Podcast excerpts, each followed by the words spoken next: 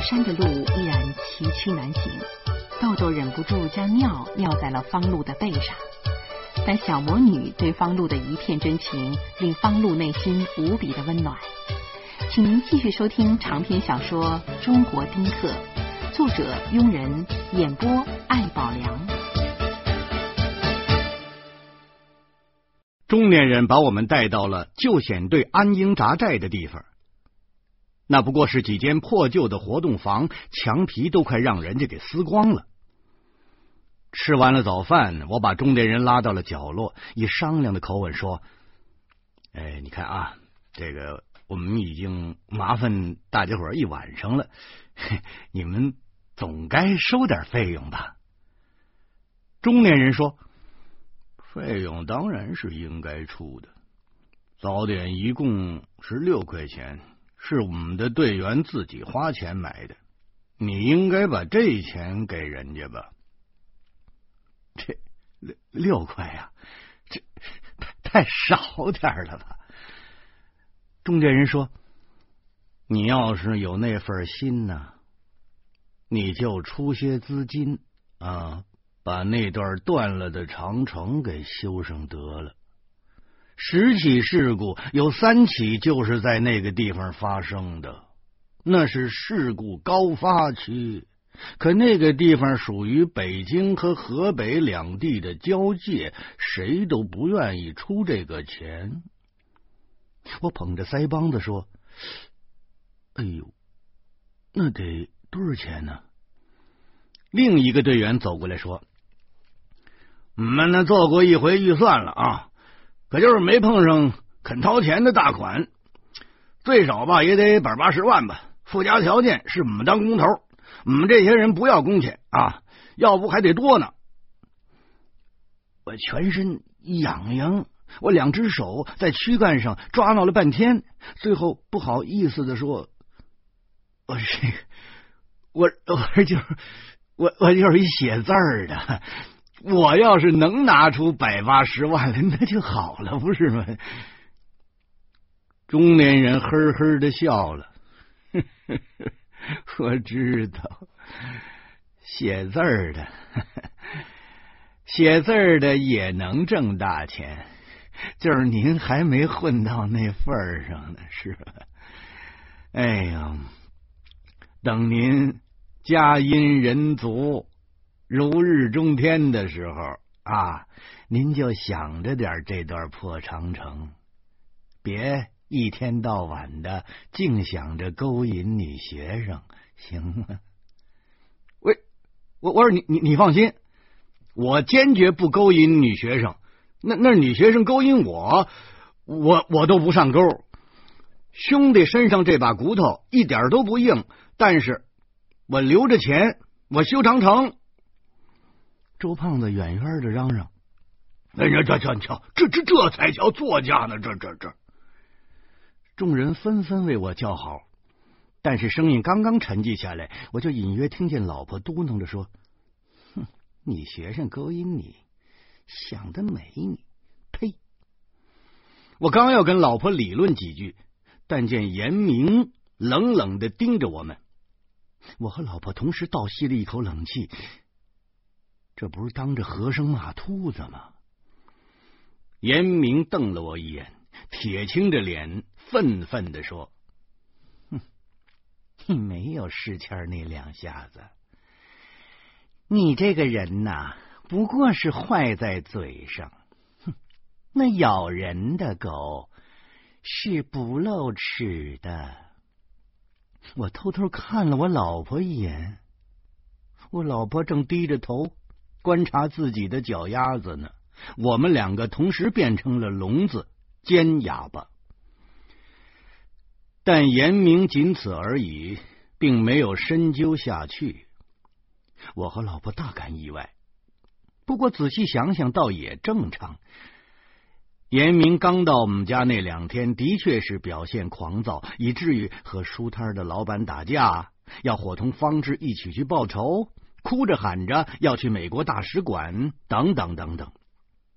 但是自从他和豆豆的关系拉近以后，基本上就正常了。我曾经改头换面的把李爱家的理论讲给老婆，老婆也觉得或许是这么回事。这豆豆啊，他不仅是孩子，他还是药引子，他专治严明的精神分裂症。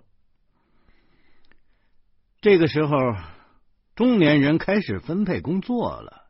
看样子，他在志愿者里已经把他的权威树立起来了。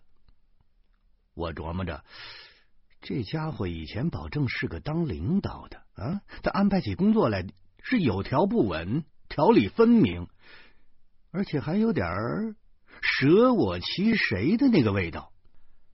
中年人先是指着周胖子：“那，你这个任务啊，睡觉啊。”最少要睡一两个小时啊，这样才能保证路上的安全啊！周胖子正求之不得呢，扑腾就到床上了。中年人又转向我们几个，微笑着说：“嗯，你们也有任务啊！”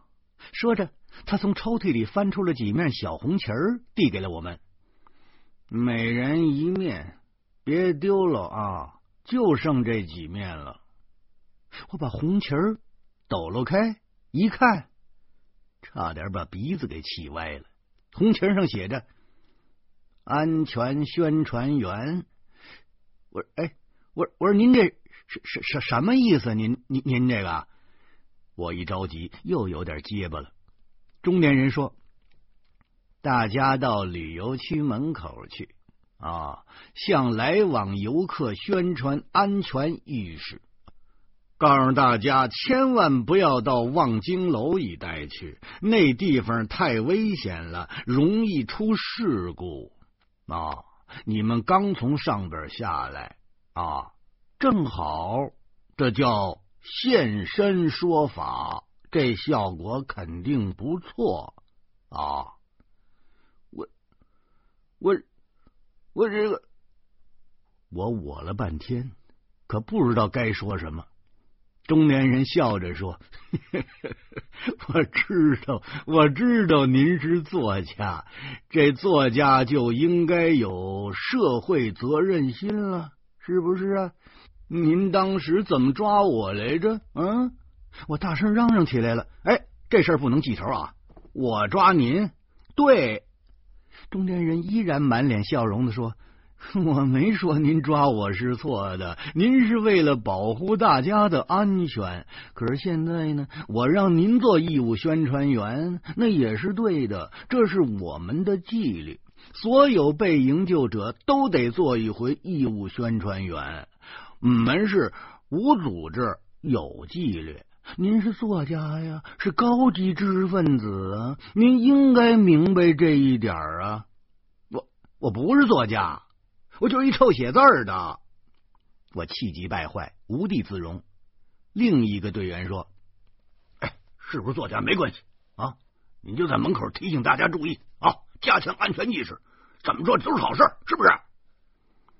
周胖子躺在床上，居然还不老实，他气呼呼的嘟囔说：“来的时候你告诉我，哼，从司马台到金山岭只有八公里，还是说是在网上查的？哼，什么网啊？蜘蛛网吧？”八公里，两个八公里都拐弯了。哎呦，哎呦！中年人点头说：“对呀，您就应该把这些情况告诉大家伙嘛，以免再出现类似的问题啊。”哦，我以手加额，语无伦次。这这这大白天的，哼，我我多让人笑话。这一着急，我把实话说出来了。晚上天黑，脸红，别人看不出来。可白天就不一样了，很多事儿那是不能在白天干的。老妈狠狠的给了我一巴掌，嫌寒碜呢，嫌寒碜！你当时别把我弄来呀！大白天的怕什么？我老太太都不怕难看，你怕什么？走，宣传安全去。说着，老妈一挥小红旗儿，率先走了。老婆严明和两个孩子也起哄似的跟着走了。我站在原地还是不愿意动弹。中年人笑着说：“ 一个小时，就一个小时哦。”我急着说：“你瞧，你瞧，那么多人呢，万一要是有读者认出我来怎么办呢？”是有个岁数挺大的救险队员走过来，拍着我的肩膀说。现在啊，那是旅游淡季啊，没有多少人来。就是人多的时候，也不会有人认识您的。上回我们副省长在这儿发表讲话，说要大力的扶持金山岭的旅游事业。那后来我问一个看热闹的老大爷，我说：“哎，您知道他是谁吗？”老大爷说：“我知道。”他呀，他就是说评书的。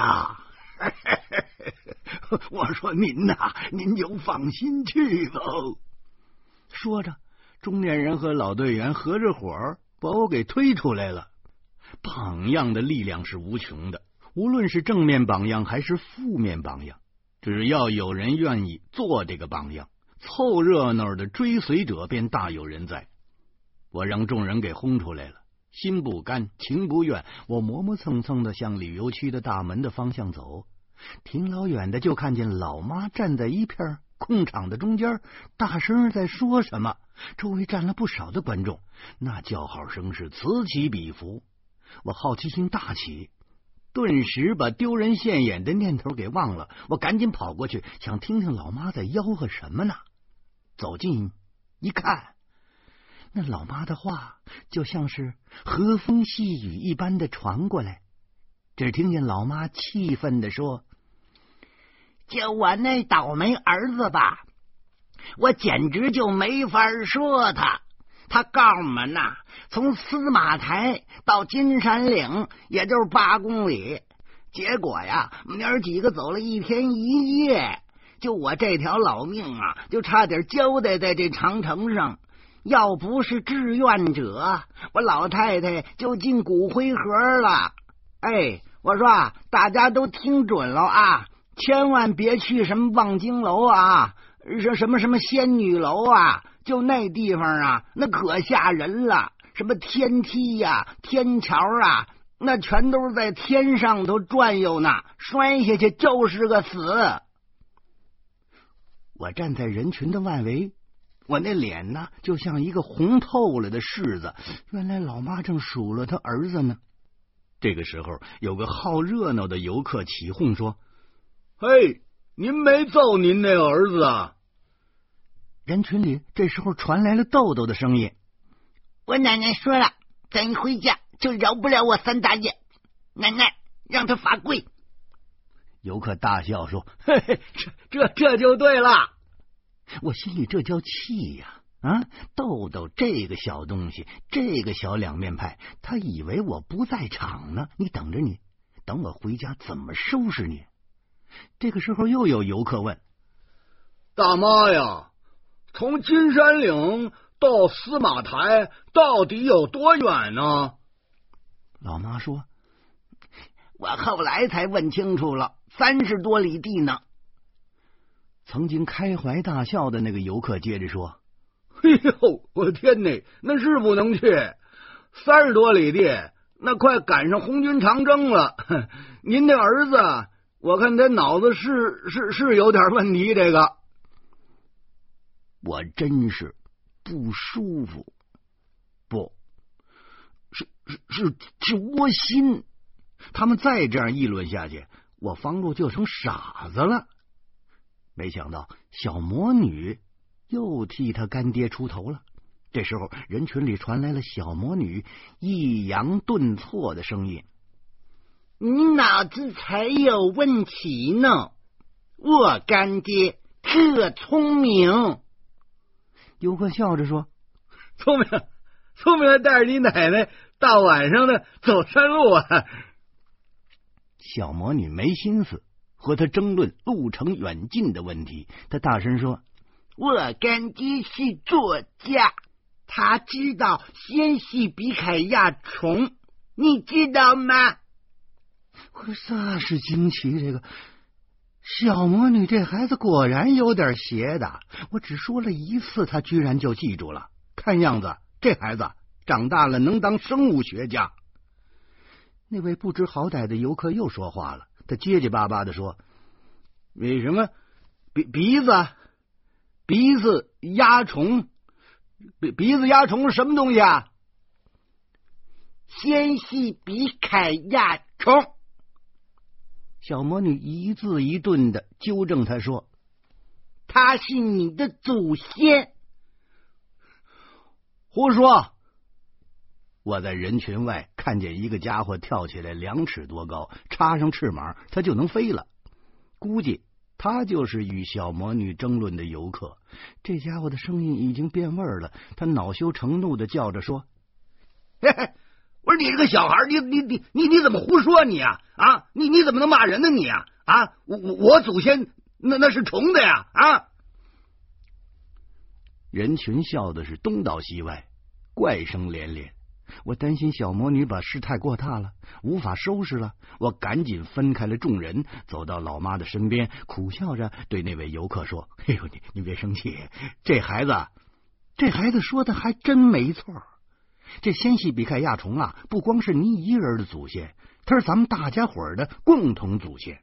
这种虫子是地球上最早的脊椎动物，化石是在加拿大发现的。”个头啊，比咱的小手指头还小呢。那所有的脊椎动物都是它的后代。那个，你有脊椎吗？这游客真的就在自己的后背上还摸了一把，然后他大瞪着眼珠子看着我，又看了看小魔女，他狠狠的一跺脚走了。一个小时的义务宣传总算过去了。收获是有的，的确有不少游客不清楚望京楼一带的险要。上午十点，周胖子的车出现在旅游区的门口，中年人从车上走下来，伸着手说：“任务完成，把小红旗还给我啊！你们回家吧。”我交出了红旗，然后拿出了一张白纸，把您这电话留给我吧。中年人犹豫了一会儿，没接。他说：“咱们还有见面的机会呢。开庭的时候，我是一定要去的。”我知道他说的是审判方志的事，不禁叹息了一声。中年人接着说：“昨天晚上你说的对，我要是真能在这个地方住上一年，又何必回北京呢？”农村好，山区好，这个地方人少还无知，人少麻烦少，无知的人呢麻烦更少。哦，我明白中年人的意思，他想在金山岭养老了。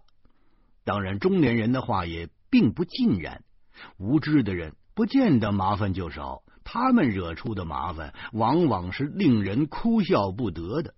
比如我这次来司马台吧，那就是无知惹的祸，结果害得一群人跟我担惊受怕了一晚上。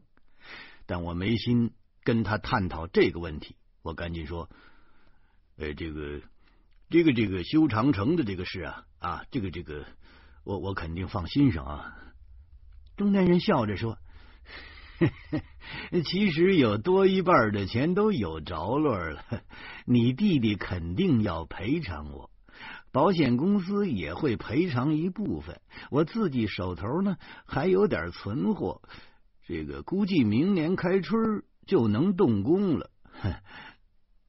我回眼看了看老婆，老婆正一个劲儿的向我点头呢，我轻松的说：“那好。”快动工的时候，告诉我一声啊！有钱的帮个钱场，有人的帮个人场。东边人哈哈大笑，你放心，修好了这一段，我们也不会卖票的。又聊了一会儿，中年人说：“走吧，再不走，你们就赶不上在北京吃午饭了。”大家上车，中年人挥舞着小红旗向我们道别。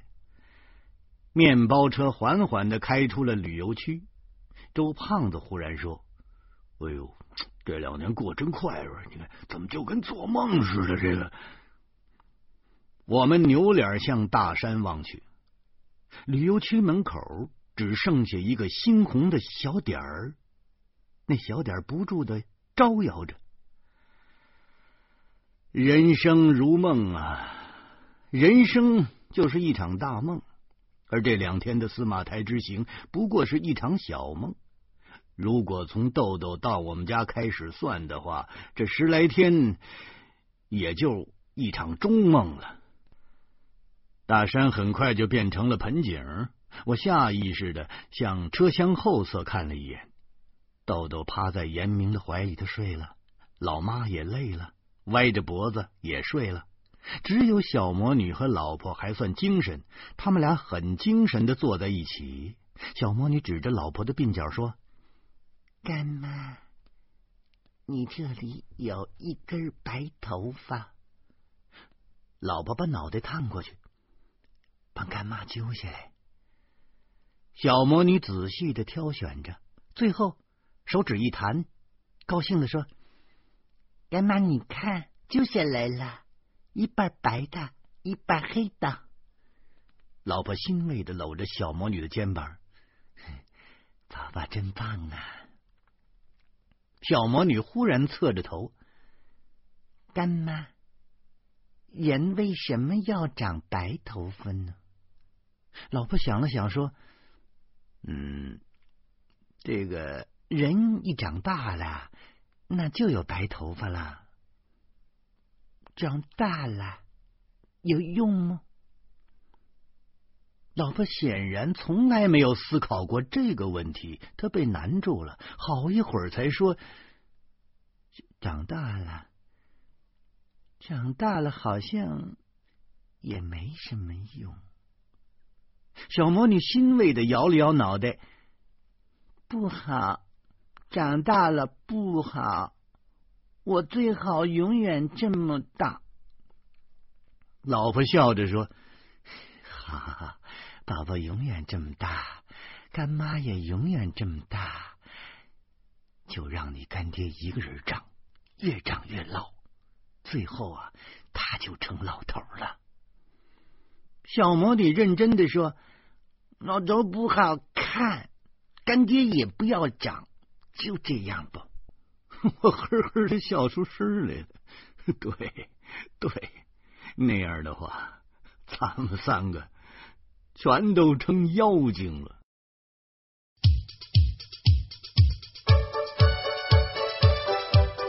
有了一番惊心动魄的冒险经历后，方露对两个孩子，特别是对小魔女的感情日渐深厚起来。可就在此时，小魔女的母亲林娜却突然出现在了方露面前。欢迎您在明天同一时间继续收听长篇小说《中国丁克》。